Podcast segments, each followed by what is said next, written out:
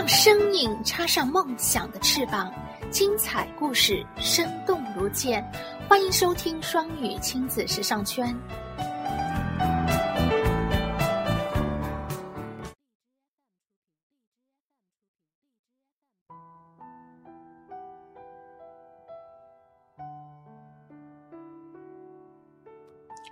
亲爱的小朋友们，我是泽瑞妈妈，我在南京向你问好，欢迎和我一起朗读《西利尔讲世界史》。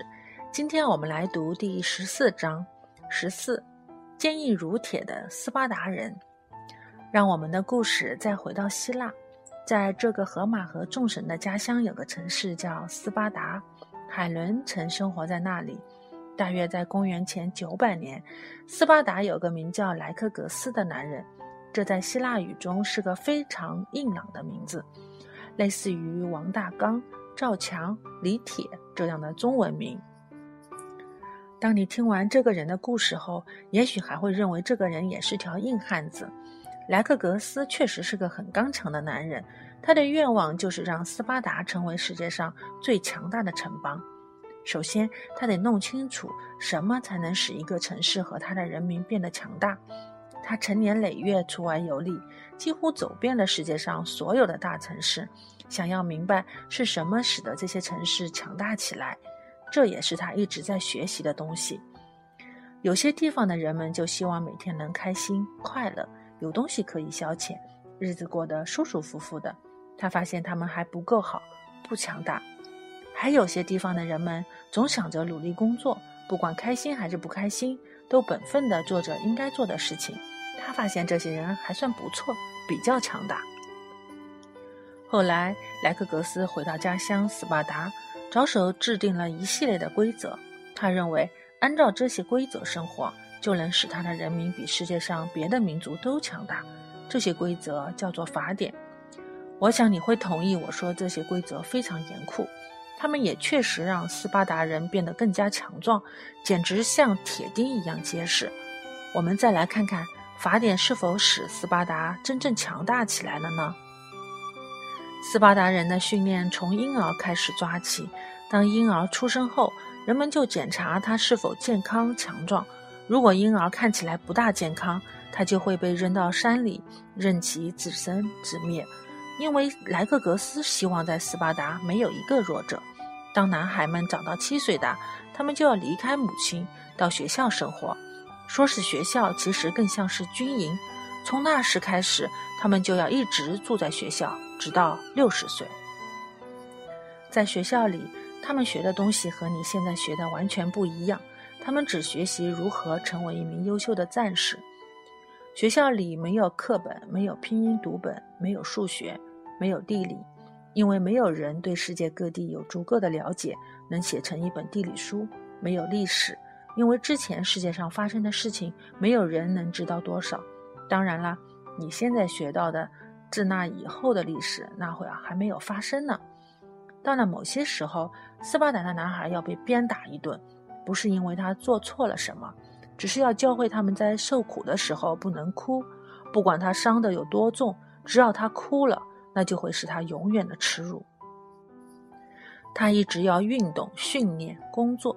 直到快要倒下为止，不管多么累、多么饿、多么困，身体有多么疼，他也要一直坚持这样的生活，而且不能表现出一点受苦的样子。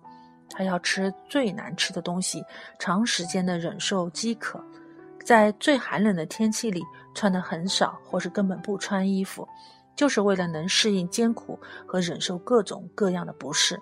这样的训练，这样的磨砺，叫做。斯巴达式训练，你觉得你会喜欢这样的训练吗？斯巴达人的食物、衣服和住所都是国家免费提供的，但是他们都特别差，特别简陋。吃美味的食物、睡软软的床、穿好衣服都是不允许的。他们把这些东西都当作是奢侈品，而莱克格斯认为奢侈品会让人变得柔弱无能。他希望他的人民能够坚强、硬朗。在说话方面，斯巴达人要求做到的是简单直接，不能浪费一个字，尽可能用最少的语言来表达意思。这种说话方式叫做拉科尼式。取名自斯巴达所在的拉科尼亚州。以前有个国王给斯巴达人写了封恐吓信，在信里说他们最好按照他的要求去做，如果敢不服从的话，他就会来占领他们的国家，毁掉他们的城市，使他们都沦为奴隶。斯巴达人叫信差送去了回信，那个国王打开一看，信里面就一个字：敢。直到今天，我们还把这种简短却切中要点的回答叫做拉科尼式回答。这样艰苦的训练和拼命的工作，使斯巴达人成为世界上最强大的人民了吗？莱克格斯的确使斯巴达人成为了世界上最强壮、最优秀的战士。不过，斯巴达人征服了周围各国的人民，尽管这些国家的人民是他们的十倍还多。不过，他们使这些人民成为他们的奴隶，给他们种地和干活。不过，我们以后会知道莱克格斯的想法对不对？斯巴达北部是希腊另一个大城邦雅典。当然了，希腊有很多城邦，但是斯巴达和雅典是最重要的两个。雅典人的生活和想法与斯巴达人有天壤之别。与斯巴达人非常强调纪律、以军事化的态度处理一切问题不同，雅典人只喜欢所有美丽的事物。雅典人和斯巴达人一样热爱各种体育运动，但是他们还热爱音音乐和诗歌，热爱美丽的雕塑、油画、建筑物和所有精美的艺术品。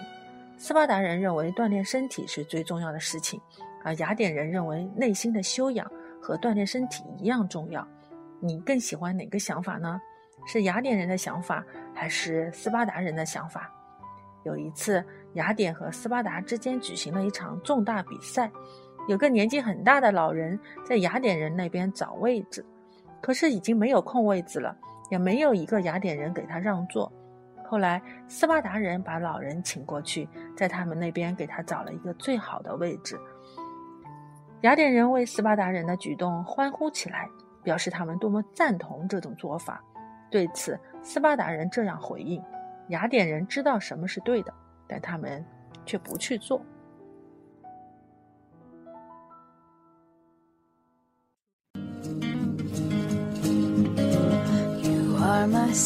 感谢收听。想收听更多中英文故事童谣和每日朗读，请关注公众微信“双语亲子时尚圈”，也欢迎更多朋友参与和投稿。